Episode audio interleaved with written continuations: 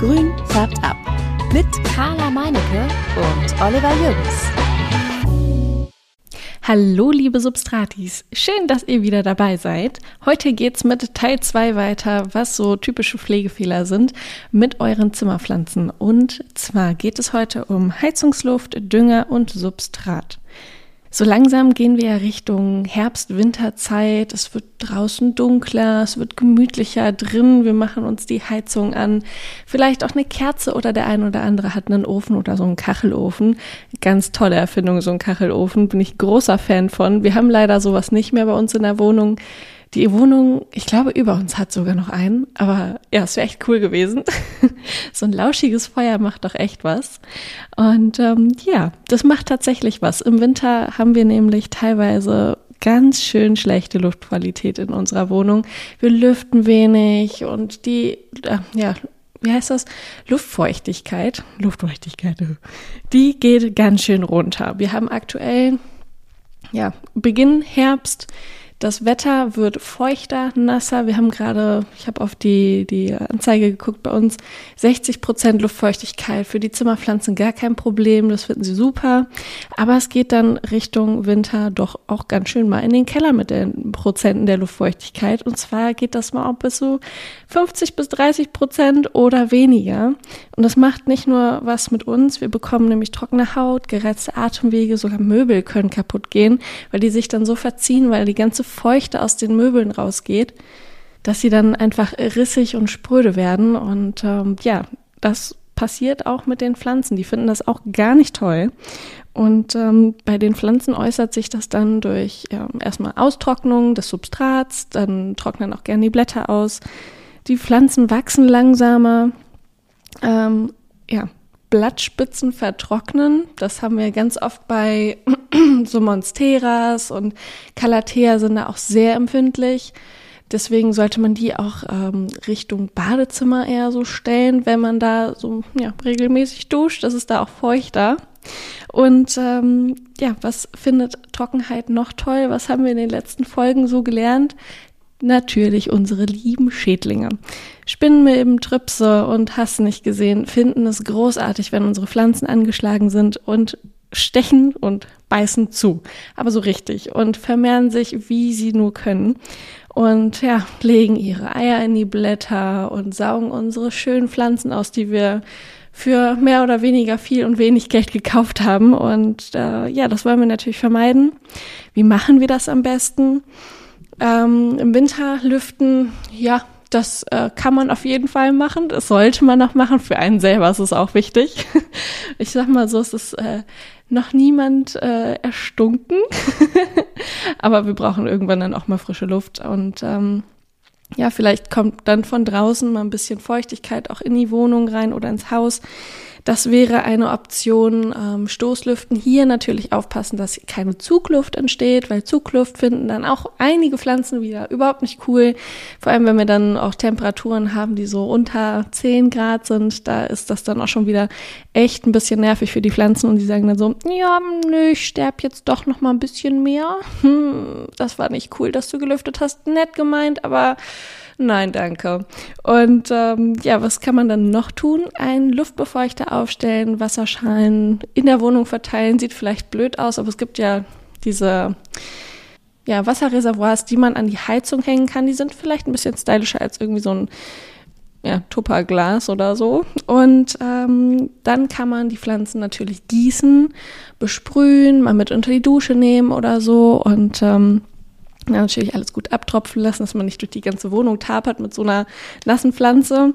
Und ähm, was ich auch schön finde, ist äh, Pflanzen gruppieren, dass sie nicht so alleine stehen und ähm, sich so gegenseitig so ein bisschen ja die Luftfeuchtigkeit äh, geben, dass man da so, so eine kleine Sphäre schafft. Ähm, das soll auch helfen. Ich habe mit äh, Pflanzengruppieren jetzt noch gar nicht so viel Erfahrung gemacht. Ähm, ich habe ja, wie ihr wisst, mein, mein kleines Fensterbrett hier, wo jetzt 1, 2, 3, 4, 5 Pflanzen stehen. Und ähm, das ist jetzt natürlich im Sommer so gewachsen. Mal gucken, wie es im Winter ist. Die eine Pflanze, die Kannpflanze, steht ja unter der Kuppel.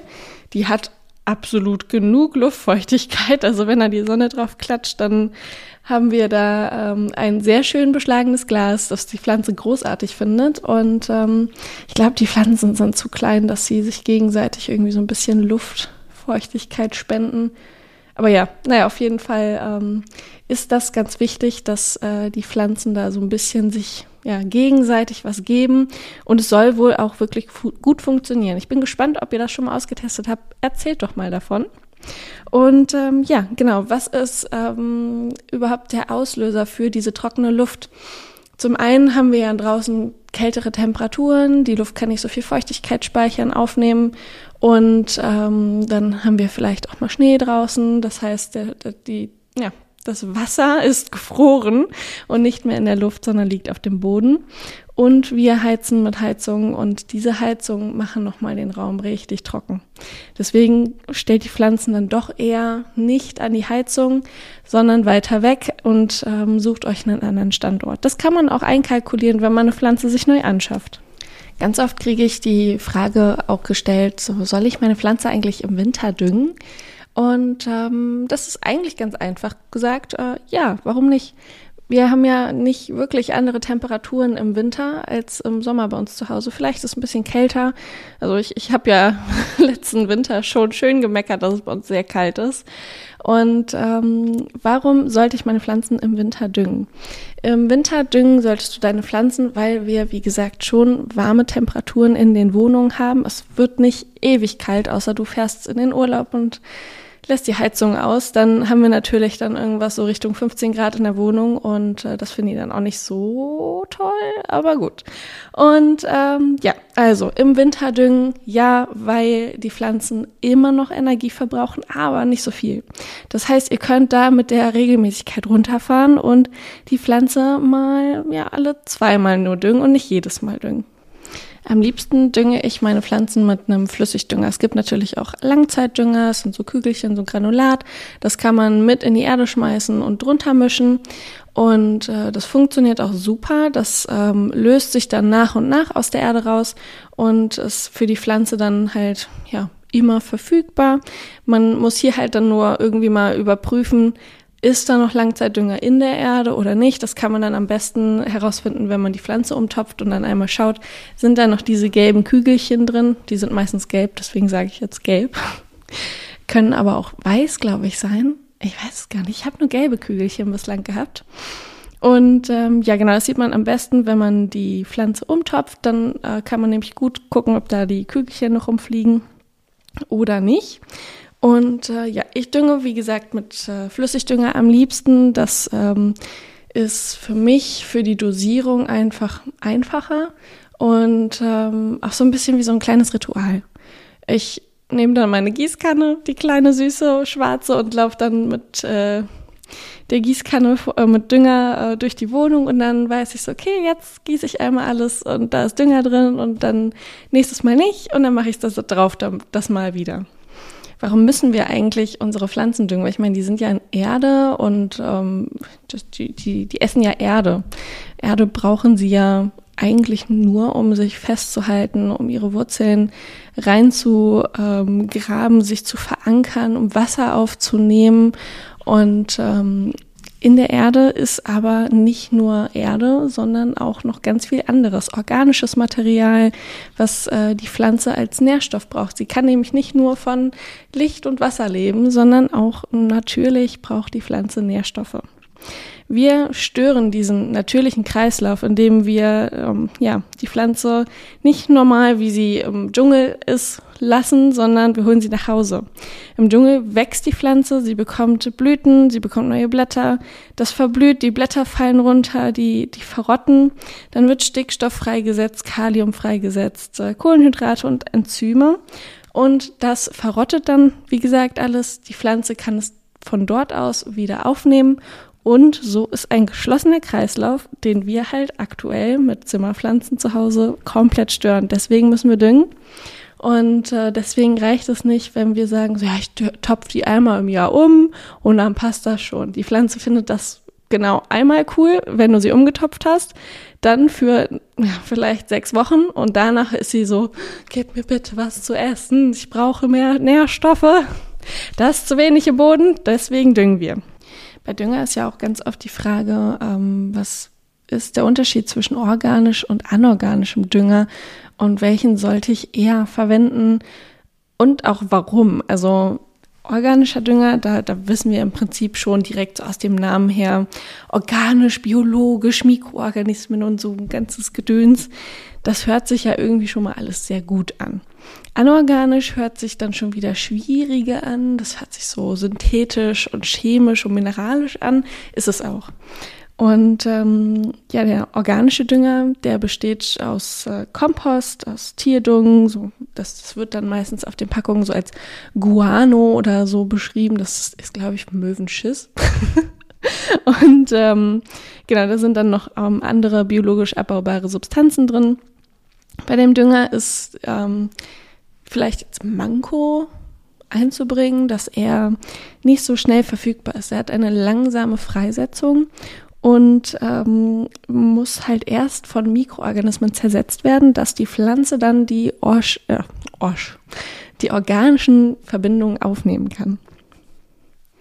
Das Tolle bei dem organischen Dünger ist halt, dass er die Bodenqualität und die Fruchtbarkeit dauerhaft verbessert. Das haben wir bei dem anorganischen oder auch mineralischen Dünger genannt nicht. Da ist die Verfügbarkeit sofort da und ähm, ja, die Verfügbarkeit ist zwar da, das heißt aber auch, dass die Pflanze es zu schnell aufnehmen könnte, dass ähm, wenn ja die Mikroorganismen nichts zu tun haben, wenig vorhanden ist. Das heißt, die äh, Fruchtbarkeit des Bodens ist nicht so toll und äh, es kann schnell ausgewaschen werden.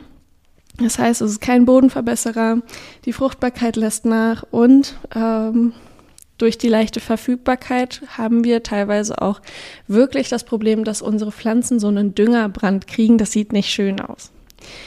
Ähm, wo ihr darauf achten könnt oder woran ihr das erkennen könnt, ob es ein mineralischer Dünger ist oder ein organischer Dünger ist. Hinten ähm, die Zusammensetzung beim organisch, äh, mineralischen Dünger oder anorganischen Dünger genannt, ähm, dass da die genaue Zusammensetzung von N, P und K draufsteht. Es gibt aber noch ein paar andere Marker. Ähm, NP und K steht für Stickstoff, Phosphor und Kalium. Diese drei Komponenten werden ja bei dem chemischen Dünger dazugegeben und in ganz spezifischen Konzentrationen sowie weitere Stoffe, die dann halt hinten aufgelistet werden. Das wird alles maschinell in die Flasche gegeben und dort dann vermischt. Zu so einem Düngerbrand kann es bei Pflanzen kommen, wenn sie halt zu viel von dem Dünger bekommen. Das heißt, die Salzkonzentration des Düngers in der Erde ist zu stark und ähm, hier, hier die leichte Verfügbarkeit.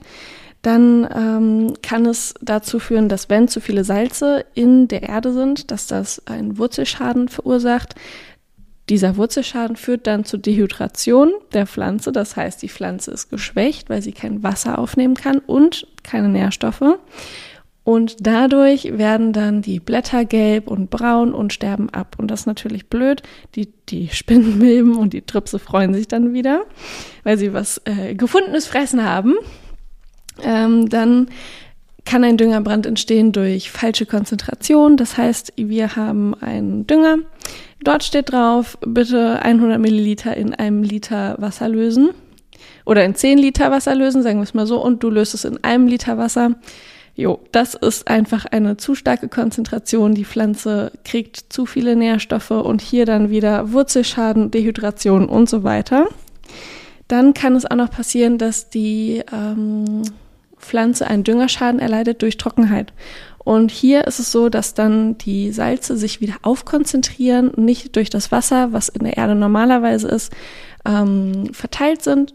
Und wenn die Pflanze dann äh, neu gegossen wird, haben wir halt eine zu starke Salzkonzentration und dort auch wieder die ganze Leier Wurzelschaden, Dehydration, Pflanzentod. Beziehungsweise nicht so ganz Pflanzentod. Sie können das schon überleben, aber natürlich nur, wenn die Wurzeln nicht alle tot sind. Der letzte Grund für Blattbrand oder Düngerbrand ist, äh, wenn wir den Dünger auf die Blätter direkt auftragen. Mit manchen Düngern kann man das machen. Ich habe das noch nie gemacht. Ich habe doch gar keine Erfahrung mit. Ähm, das ist jetzt reine Recherche, dass ähm, die ja, Blätter, wenn sie dann mit diesem Blattdünger eingesprüht oder benebelt, wie auch immer werden, dass dann an heißen und sonnigen Tagen die Pflanze das überhaupt nicht verträgt. Und ähm, vielleicht kann es da auch mit zu tun haben, dass dann über das Blatt viel Wasser verdunstet, hier dann wieder die Salzkonzentration im Blatt steigt durch den Dünger, den wir auf das Blatt gegeben haben und so dann das Blatt ja, vertrocknet durch Dehydration. Das ist natürlich auch ärgerlich. Und äh, deswegen lieber ähm, das Düngerwasser in die in den Wurzelbereich geben, dass es von dort unten aufgenommen wird an der Basis der Pflanze und nicht über die Blätter. Aber anscheinend soll es an kalten und nicht so sonnigen Tagen kein Problem sein, laut meiner Recherche. Kommen wir nun zu dem letzten Punkt. Und ähm, ja, es ist, also ich sag mal so, ich würde nicht sagen, das ist der wichtigste, ähm, weil alle Punkte sind irgendwie wichtig und es ist so ein Zusammenspiel aus diesen ähm, ja, Kriterien des Düngens, Wasser, Standort, Luftfeuchtigkeit und ähm, des Substrats. Und zwar gibt es so viele Videos, wie man das perfekte Substrat für deine Zimmerpflanze anrührt, anmischt, wie auch immer. Oder ob das alles Humbug ist. Das hat Olli ja auch schon ganz oft in Frage gestellt. So, muss ich das überhaupt? Ich habe da eigentlich gar keinen Bock drauf. Jetzt habe ich hier ewig viele, keine Ahnung, Tüten stehen mit Vermiculit, Bims, Perlite, Quarzsand, Rinde, was gibt's noch? Äh, Kokos, Kokosfasern, Kompost, Tongranulat, Erde, Moos, Moos hatte ich glaube ich schon, naja, ähm, und Torf. Und es gibt so viel und es gibt auch so viel Bullshit. ich sag's jetzt einfach mal ganz offen raus. ich finde, man sollte das ganz entspannt angehen, gucken, wie sieht's aus, was bin ich für ein Gießer, wie ist das ähm, mit der Sonneneinstrahlung zu Hause, wie ist es mit der Luftfeuchtigkeit zu Hause, muss ich viel gießen, muss ich wenig gießen, was will die Pflanze? Und bin ich oft zu Hause, bin ich nicht so oft zu Hause, weil wenn ich ja viel unterwegs bin, dann ist es sinnvoller, sich vielleicht eine Pflanze in Hydrokultur zu holen. Und ähm, dort kann man nämlich vorgießen, weil das sollte man nämlich bei Pflanzen, die in Erde stehen, nicht machen. Und ähm, ja, wo es eigentlich da so der Sinn hinter sich Erde zu mixen. Ähm, ich finde es zum Beispiel toll, dass man die Möglichkeit hat, sich sein Substrat anzumischen. Ich äh, mische mein Substrat, ich finde es großartig, ich kann da super mit umgehen und ähm, für mich und meine Bedürfnisse ist das perfekt, so wie ich es mische. Ähm, ich habe vor, wann habe ich da mit Pflanzen überhaupt angefangen? 2020 habe ich mir ja ganz viele Pflanzen geholt. Und diese Pflanzen kamen dann auch in unterschiedlichen Substraten. Das eine war dunkel, es war eher so schwarz, das andere war braun. Da bin ich davon ausgegangen, dass es irgendwie alles so Erde ist und ähm, habe mir da gar keine Gedanken drüber gemacht.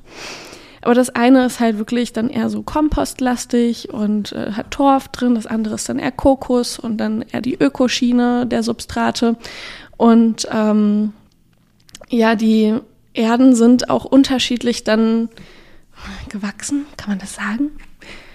haben sich unterschiedlich im Laufe der Zeit verändert. Das heißt, diese Kokoserde zum Beispiel, ähm, die ist so bröselig und bröckelig gewesen, nachdem ich sie mehrere Wochen gegossen habe und äh, oder Monate. Und äh, bei der anderen Erde, die, die so mit Torf und ja, keine Ahnung, was da drin war, ähm, so eine ganz normale Blumenerde halt, die ist so richtig fest geworden und wie so ein Betonklotz haben die, hat dieses Substrat, diese Erde um die Wurzeln meiner Pflanze gesessen. Und dann war ich auch so, boah, irgendwie ist das nicht so cool und ich krieg die Erde auch nicht richtig ab. Was mache ich denn jetzt? Und dann habe ich halt zum ersten Mal so richtig ähm, darüber nachgedacht, auch meine Erde zu mischen, weil ich das bei YouTube ganz oft gesehen hatte. Dass, ich habe so viele YouTube-Videos geguckt aus den USA und die haben alle schon ihre Erde gemischt. Und ich so, ja, okay, vielleicht mache ich das jetzt auch mal. Und dann habe ich mir so Blumenerde geholt, äh, Perlite und äh, was war das andere? Ich glaube Kokosfaser oder so und äh, Rinde. Und dann habe ich das alles zusammengemixt, dann habe ich meine Pflanzen da reingesetzt und es war so, hm, ja, irgendwie sieht das jetzt toll aus. Du hast was Weißes, was Braunes, was Schwarzes. aber deine Pflanze hält da gar nicht drin. Die kippt die ganze Zeit um und hat da nicht so recht Fuß beziehungsweise Wurzel gefasst. Und ähm, da war ich gar nicht so zufrieden mit und habe dann recht fix äh, mir überlegt, wie kann ich es denn jetzt schaffen, dass die Pflanze, die ich habe, zu meinem Gießverhalten passt und zur Pflanze, ja, zu ihrem Wachstum, wie sie, wie sie steht, wie sie wächst, ob sie hängt oder ob sie eher einen Moorstab braucht. Und ähm, Pflanzen zum Beispiel den Moorstab brauchen, die brauchen ja auch eine feste Basis für diesen Moorstab, weil sonst kippt der um. Da, da habt ihr dann gar keine Handhabe. Und ähm, ich finde es halt super, wenn man unten eine Schicht reinmacht. Viele machen ja auch unten so eine, so eine Tongranulatschicht rein. Das habe ich am Anfang auch gemacht. Das mache ich jetzt gar nicht mehr. Es ist für mich irgendwie so, ja, hm, habe ich das halt gemacht, ne?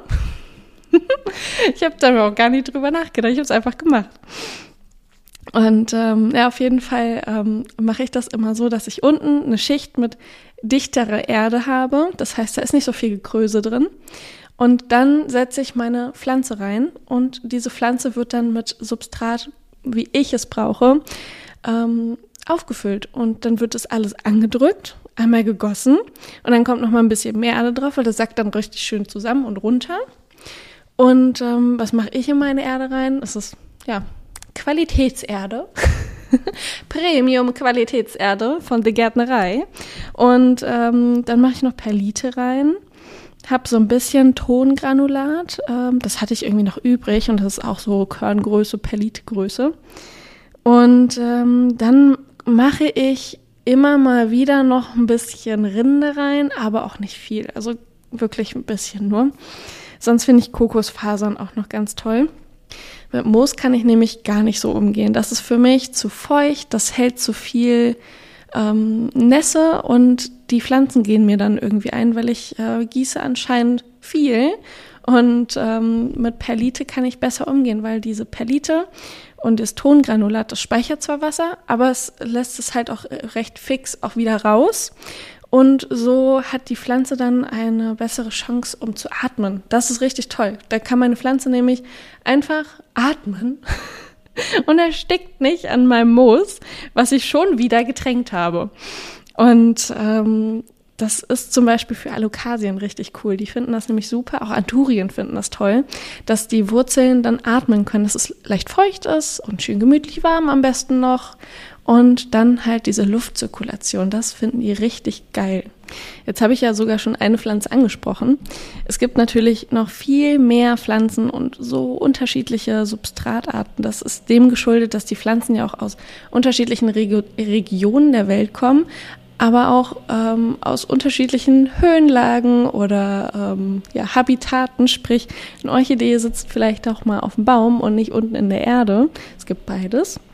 Und ähm, dann möchte diese Orchidee lieber ein lockeres, sehr durchlässiges, rindenhaltiges Substrat haben. Und die euch, hört ihr das jetzt auch?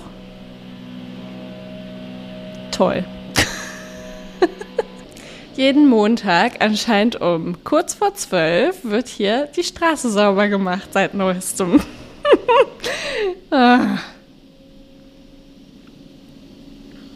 Ich habe die Fenster übrigens zu, ne? Ist ja nett von Ihnen, dass Sie die Straße jetzt sauber machen. Danke. Also genau, kommen wir zurück zu der Orchidee. Und zwar gibt es Orchideen, die halt auch auf dem Boden wachsen und die mögen das dann halt eher ähm, nicht so gerne, dass sie dann in Rinde stehen und äh, brauchen dann das Substrat, ähm, dass die ja mehr Wasser halten und ähm, auch die Wurzeln Halt finden. Nicht so wie bei äh, Aufsitzerpflanzen.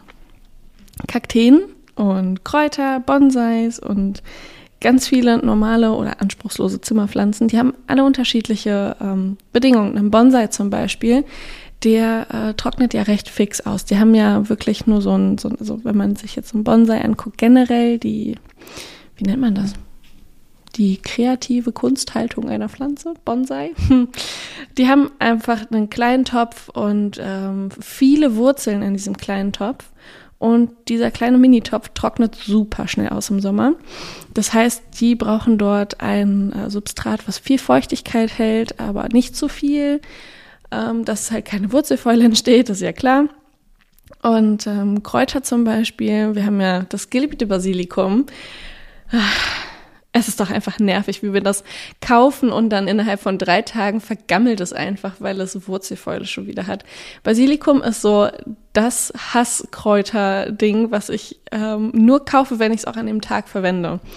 Also bei Basilikum ist es schon so, das sollte halt leicht feucht gehalten werden, aber nie nass. Und es ist meistens klitschnass, wenn du es kriegst. Und naja, egal.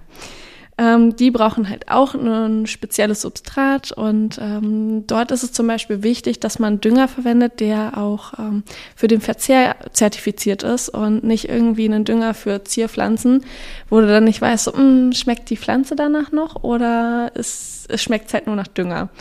Ich weiß nicht, ob das jetzt so ist, es vielleicht überspitzt gesagt.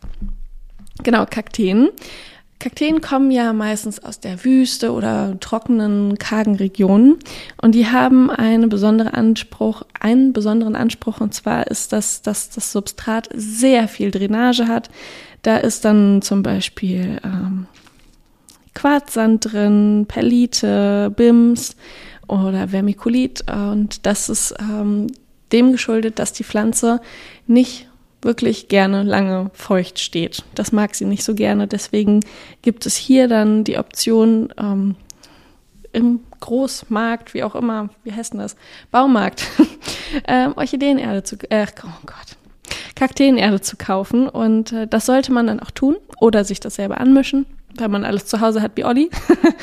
und ähm, genau, das äh, freut nämlich dann den Kaktus, dass er auch in seinem zu Hause zumindest steht, wie er es ähm, am liebsten hat, dass schön durchlässig und viel Drainage und das Wasser gut ablaufen kann, die Wurzeln schön atmen können und die Pflanze dann halt auch mal trocken steht. Hatte ich ja in der Folge vorher erzählt, dass die Pflanzen dann auch gerne mal so zwei, drei Tage echt einfach ausgetrocknet sein können. Wenn ihr mehr über Substrate erfahren wollt, dann hört doch mal unsere Folge Nummer 5, Dirty Talk. Gute, schlechte und äh, nee, gu gute, schlechte. Oh mein Gott. gute Erde, schlechte Erde ähm, mit Floragat zusammen. Und äh, ja, genau, da lernt ihr noch etwas mehr über Erden und Substrate, warum die Pflanzen unterschiedliche Substrate brauchen, haben wir dort auch nochmal mit denen aufgeschlüsselt. Und sonst wünsche ich euch wie immer einen wunderschönen guten Abend, guten Morgen und guten Mittag. Bis dann und ciao. Immer den Fingern Substrat. Grün färbt ab.